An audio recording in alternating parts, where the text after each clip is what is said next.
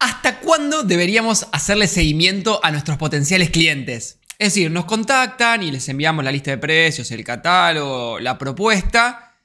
¿Cuántas veces más le tenemos que hacer seguimiento? Porque puede ser que nos dejen de responder, puede ser que nos claven el visto en WhatsApp. Entonces, ¿qué hacemos? ¿Le dejamos de escribir? ¿Cuántas son las veces ideales que hay que escribirle a cada potencial cliente? En este video vamos a ver todo, todo, todo sobre el seguimiento comercial y cuántas veces ir contactando a cada cliente. Si te gustan los videos sobre marketing digital y ventas, no te olvides de suscribirte a nuestro canal y activar la campanita.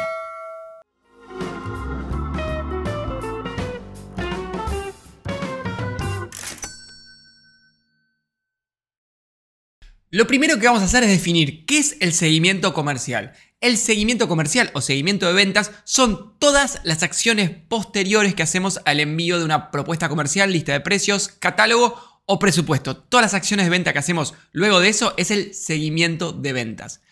Y lo que es súper importante entender es que el seguimiento de ventas es bueno, genera una buena imagen para la empresa y nunca, pero nunca, pero nunca vamos a ser cargosos o molestos inclusive si los clientes no dejan de responder. Ocurre en muchos casos que los vendedores no le quieren escribir más a los clientes, le escriben una vez y listo, por miedo a ser molestos, a, a generar una mala impresión. Pero tenemos que entender que si nuestro equipo de ventas todo el tiempo, todas las semanas, está acompañando a todos los potenciales clientes en su proceso de decisión de compra, la imagen que vamos a estar generando es una imagen profesional, ¿sí? Que saben que estamos siempre ahí para acompañarlos, para atenderlos por cualquier duda que necesiten. Por más que la respuesta sea, no, todavía no lo puedo evaluar, déjame que lo vea una semana más, genera una imagen espectacular. De hecho, muy pocas empresas lo hacen. Pensemos, por ejemplo, en el ejemplo de un restaurante. Si nosotros vamos a cenar a un lugar, ¿no? ¿Ustedes qué prefieren? ¿Que nunca les presten atención? ¿Que ustedes ingresan, nadie los atiende, se sientan, quieren llamar al camarero y, y está charlando con otra persona, no les presta atención? O el caso contrario, ingresan, los saludan, los acompañan a sentarse, cada X tiempo les vienen y les preguntan si necesitan algo, si les pueden ayudar con algo más.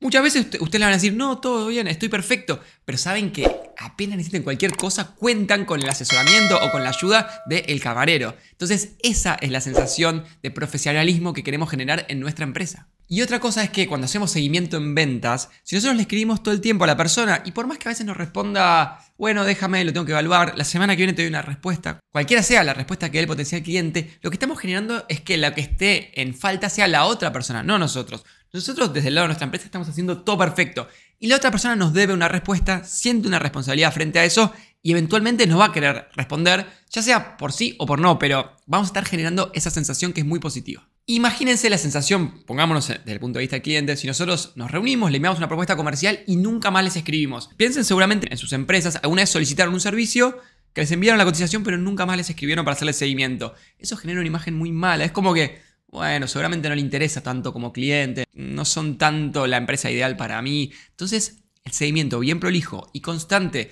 con respeto es muy positivo. Obviamente, lo que tenemos que tener es distintos tipos de seguimiento para hacer. No solamente el seguimiento push, que es preguntarle y pudiste decidir, y pudiste tomar una decisión, y pudiste evaluar la propuesta, sino intercalando seguimientos push con seguimientos de contenido, con enviarles información relevante, y de esa forma nos mantenemos todo el tiempo en la cabeza de nuestros potenciales clientes. Entonces, volviendo a la pregunta inicial, ¿Hasta cuándo es necesario hacerle seguimiento al potencial cliente? Y la respuesta es hasta que la otra persona nos diga que no. O sea, nos diga, bueno, no, ya estuve evaluando y la verdad que no vamos a contratar tu servicio o tu producto. Perfecto. Ahí se termina el seguimiento. De hecho, si usan un software de ventas, lo marcan como dijo que no.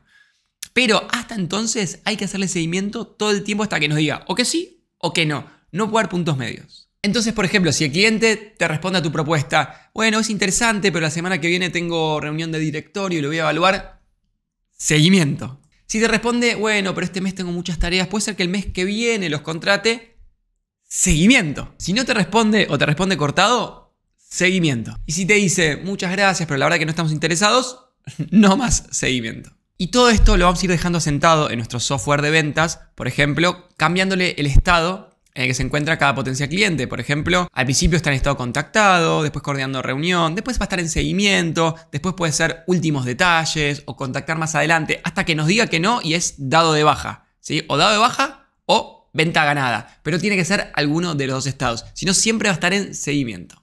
Bueno, y como siempre les cuento, si están buscando un software para automatizar su área de ventas, para poder hacer buen seguimiento comercial y automatizar sus procesos, pueden ingresar a clienti.co, agendar una llamada con nosotros totalmente sin compromiso, donde haremos un demo del sistema, les mostraremos todo lo que incluye y podremos ver si es algo que es aplicable a su empresa. Los espero en el próximo video. Chao.